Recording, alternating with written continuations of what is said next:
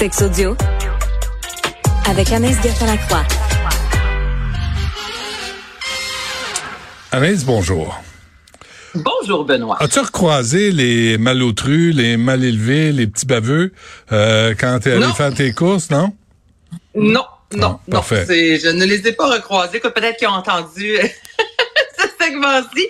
Puis que ce sont dit, on va, on va se calmer euh, sur les euh, sur les insultes par rapport par rapport aux poitrines. Ouais, ben Et, oui. Mais je m'en suis tellement fait parler, là, Benoît, c'est incroyable. Des gens qui ont soit entendu notre conversation ou qui l'ont euh, entendu sur les médias sociaux me disant ça a aucun, mais aucun sens. Ça a vraiment fait réagir, je te Ben dirais, oui. là, à- de, de constater à quel point que tout ça peut arriver n'importe où. Puis tu sais, on est à Saint-Bruno, on s'entend que c'est assez tranquille là, comme ville. là. Hmm. Donc c'est vraiment, il y a personne qui est à l'abri comme ça de soudainement euh, se faire crier des injures là, Et- dans et- la rue ou dans un stationnement. Et, le- et les petits Chris, là, si t'es prends un par un, là, m'a dit qu'ils sont moins matamars, là. Ils font moins, ils sont moins fanfarons. Ouais. Quand t'es pas un par un. Mais en gang, là, euh, c'est comme, euh, non, Il y a ça- ce pouvoir-là hein, de la gang, là, c'est incroyable. Mais t'as tellement raison. Puis tu sais, même, je, je me repense à dos, là. C'est sûr que même seul, t'as moins ce- cette sensation-là de, de, de force qu'en gang, là. Mais c'est, moi, je dirais pas petit Chris, là. Toi, t'as le droit de le dire. Mais c'était quand même, euh, j'ai pas le droit de le dire, mais c'est le seul terme qui me vient en mais tu tête. l'as dit! Mais c'en est. Qu'est-ce que tu veux faire? C'est- c'est- faut Ah pas les appeler autrement. Des petits Chris. Euh, Mais oui, mais en même temps, Benoît, t'en as sûrement déjà fait des, des niaiseries quand t'étais jeune. Mais Oui. peut-être pas insulter des gens. Oui, mais pas insulter- J'essaye encore des sais, c'est ça l'affaire. C'est ça, t'es extraordinaire. Tu te blâmais pour ne pas avoir su quoi répondre, et là, tu les défends parce que je les appelle des petits Chris. Ben non, les petits Chris sont mal élevés, puis les parents ne savent pas probablement ou sont trop mollassons pour les élever comme du monde. Fait que, tu sais, où ils les ça à se peut que garde... les parents soient pas au courant. Benoît, ça se peut que les parents soient pas au courant. Hey. C'est pas toute une gang de mollassons. Tu peux avoir donné une bonne éducation à ton enfant et ton enfant, des fois, part euh, sur une chire, excuse-moi l'expression, mais c'est pas nécessairement toujours les parents. C'est des options que j'offre. C'est un choix de réponse. euh, boob gasm, what the hell is that? L'orgasme mammaire, OK? Et bon, on a parlé, il y a différents types d'orgasmes. Il y a eu l'orgasme de la gorge, hein, qui avait beaucoup fait réagir. Et là, euh, une Comment t'appelais ça, excuse-moi, comment t'appelles ça l'orgasme de la gorge? Si t'as boob, org, boobgasm, Boobgasm, throat, euh, throat, throatgasm, on dirait que ça marche pas, c'est pas sexy. c'est moins, c'est moins Non, appétissant. on va dire l'orgasme de la gorge. Merci. ok? Il y a l'orgasme des oreilles également, avec les lobes d'oreilles. Et là, maintenant, bon, on met de l'avant la poitrine. On dirait que ça, je suis un peu moins surprise parce qu'on s'entend que c'est un endroit euh, rempli euh, de stimuli. Sur trois, Benoît pourrait atteindre l'orgasme sans pénétration, sans se faire toucher le clitoris, sans rien. Là, seulement euh, euh, avec la- le tripotage des seins. Je te dirais, on dit que lorsqu'une femme est enceinte, l'orgasme mammaire est trois fois plus intense. OK? Donc, il y a euh, vraiment comment atteindre l'orgasme des seins? Alors tout d'abord, puis c'est vraiment important, ça dit ne pas négliger cet environnement-là parce que des fois, on se contrôle vraiment, on se concentre plutôt sur euh, la vulve et son entourage, puis on oublie ce qui se passe ailleurs. OK? Donc là, tout d'abord, on se donne, puis on y va vraiment en termes de poitrine. Y aller pour de la douceur parce que des fois, c'est vrai que ça, certaines personnes peuvent aimer quand c'est un petit peu plus euh, rough, je te dirais, mais tu sais, c'est vraiment d'y aller avec un bombe. Il y a des bombes qui se vendent exprès pour masser les seins. Ah oui? Donc, il y a eu plusieurs tests pour s'assurer ouais, qu'il n'y a absolument rien de toxique, des bombes qui ne sont pas dangereux justement pour les femmes enceintes. Donc, c'est vraiment un, un massage, mais il faut se concentrer euh, au niveau de l'alvéole qui est... Je suis en train de te montrer ça. Je regarde pas. Allô, les ressources humaines? J'ai un cas de... ami- Tellement gestuelle. J'ai- On me reproche souvent, mais je suis comme... Ben- Moi, faut que je montre, OK? oui, mais... hey, t'es libre de faire ce que tu veux, hein? C'est ton corps, c'est ton choix. Non, mais là, pour ceux là, qui l'ont pas en vidéo, là, je je suis pas, tu sais, j'ai un chandail, là. Donc, L'Oréal, OK? Là, bref, l'autour... euh, Ouais, ouais. Hey, j'en, j'en perds mes mots, voyons donc. Donc, euh, de jouer avec la température, c'est quelque chose qui est mis de l'avant. Donc, souvent, encore là, il y a des bombes qui vont devenir chaud, froid, tout dépend si tu souffles. Exemple, une fois que tu l'as appliqué euh, sur la peau, on peut y aller avec de la glace, évidemment, et de tenter des nouvelles choses. Donc, certaines personnes peuvent aimer se faire mordir. Donc, bref, c'est comme un gros terrain de jeu, je te dirais, les seins. Et euh, ça pourrait donner euh, le boogasm, donc l'orgasme écoute, j'avais fait euh, au début, euh, il y a une vingtaine d'années au Frontières, j'avais fait comme un, topo sur les implants. Tu sais, ça arrivait, puis c'était, puis euh, je voulais juste savoir c'était quoi. Puis on avait parlé au, au chirurgien Papillon qui faisait la chirurgie esthétique, qui est décédé depuis. Tu sais, puis puis il m'en a donné un, puis il dit, tu sais, là je voulais faire un vox pop, j'avais fait un vox pop devant le complexe des jardins. Je me souviendrai toujours de cette femme d'à peu près, je sais pas, 45, 50 ans.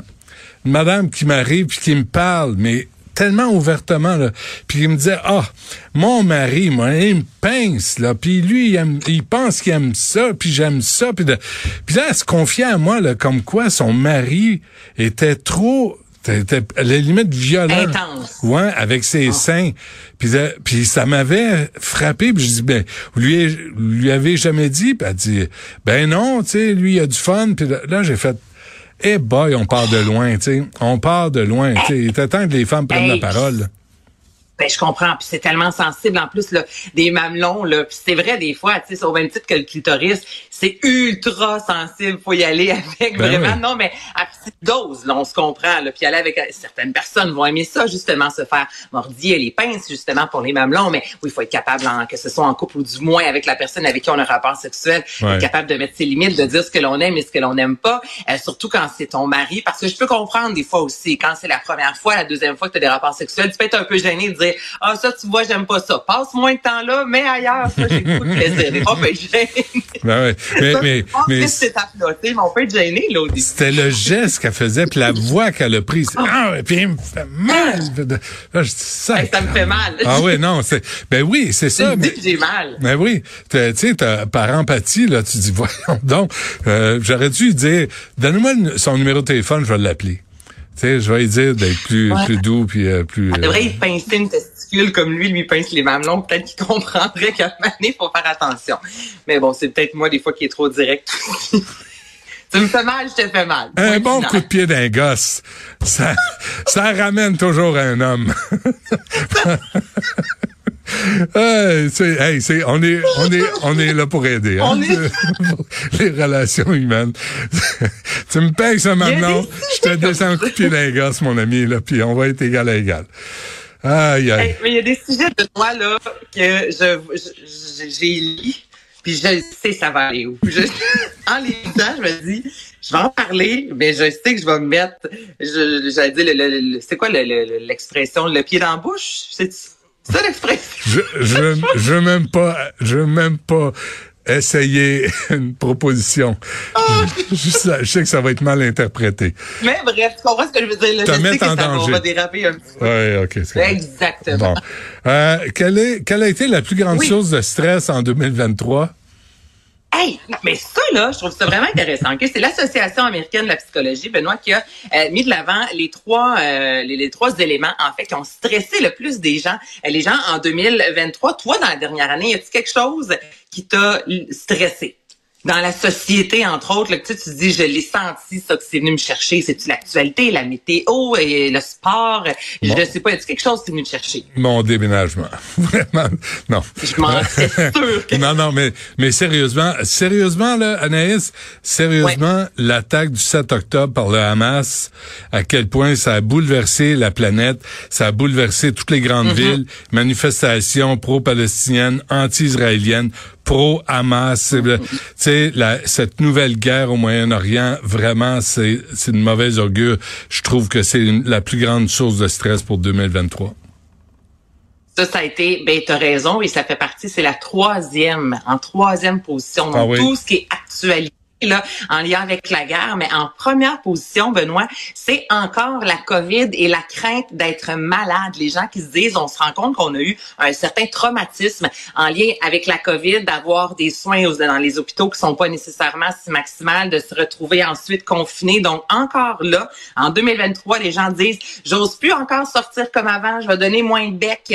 J'ai vraiment été traumatisé d'avoir, d'être malade. Certains, bon, on a vu, euh, ont eu la COVID longue, a des problèmes respiratoires. Donc, encore en 2023, en Amérique du Nord, tout ce qui est en lien avec la maladie et la COVID, c'est ce qui a été en numéro un. En numéro deux, l'argent, hein, évidemment, avec euh, le, le, le, le, ben, le, le- la hausse L'inflation, du niveau, puis euh, de la vie, l'inflation. le prix Et des comme tu l'as aliments. mentionné, de la- ben tout, là, le prix du brocoli, il y a de quoi faire euh, faire de l'anxiété, là, puis pour vrai, là, c'est rendu d'un ridicule tellement que c'est cher. Et la troisième, justement, c'est l'actualité, Ouais. avec entre autres la guerre. Mais je trouvais ça particulier de voir, hey, la pandémie, là, parce qu'on, mais ça a vraiment eu un Ouais, impact sur l'humain, sur nos couples, sur notre famille, sur, tu je parlais avec ma sœur, là, la grève des professeurs, elle disait, je suis tellement, pour ça, je comprends totalement, puis elle dit en même temps, nos enfants ont eu deux années qui n'ont pas eu de scolarité Ben oui. normale en Ben oui. raison de la pandémie. Donc, tu vois que après deux, trois ans, on a tous encore la petite pandémie derrière nous qui nous a euh, vraiment marqué. Puis encore en 2023, c'est ce qui a le stressé euh, la majorité des gens. Et les, et les urgences à travers le Québec là, ont des problèmes avec des patients euh, ou qui ont des euh, problèmes euh, respiratoires. Fait que les urgences Mhm. débordent. C'est pas, on n'est pas sorti du bois, mais effectivement, c'est c'est une claque, hein, une pandémie. Je pensais pas jamais vivre ça de, Ben- de ma vie, moi. Mais euh, c'est Ben, personne va j'espère ne pas en vivre un, en vivre un autre, je te Ah, dirais. ça, c'est la phrase du jour. J'espère pas en vivre une autre. Euh, je suis bien d'accord avec ça. Anaïs, euh, merci. Puis moi aussi, quand je regarde le brocoli, je me pose plein de questions. Je regarde. Mais je comprends ce que tu veux. Hey, euh, tu sais qu'il annonce, euh, Alexandre Dubé me disait que ça va coûter 700 pièces de plus le panier d'épicerie en 2024 pour une famille de quatre. Tu sais, on n'est pas vraiment, sérieusement, on n'est pas parti du, Je sorti te du crois, là, à 50 dollars à l'épicerie, là, Ah ouais. Benoît, on n'a plus rien. On n'a plus rien. là. Non, non, non. Non, on a absolument... euh, C'est tout pour aujourd'hui, mon ami. je me déconnecte. Bien, on se reparle demain. Merci Anaïs, merci à toute l'équipe. Yasmine Abdel Fadel suit là, là, là à l'instant.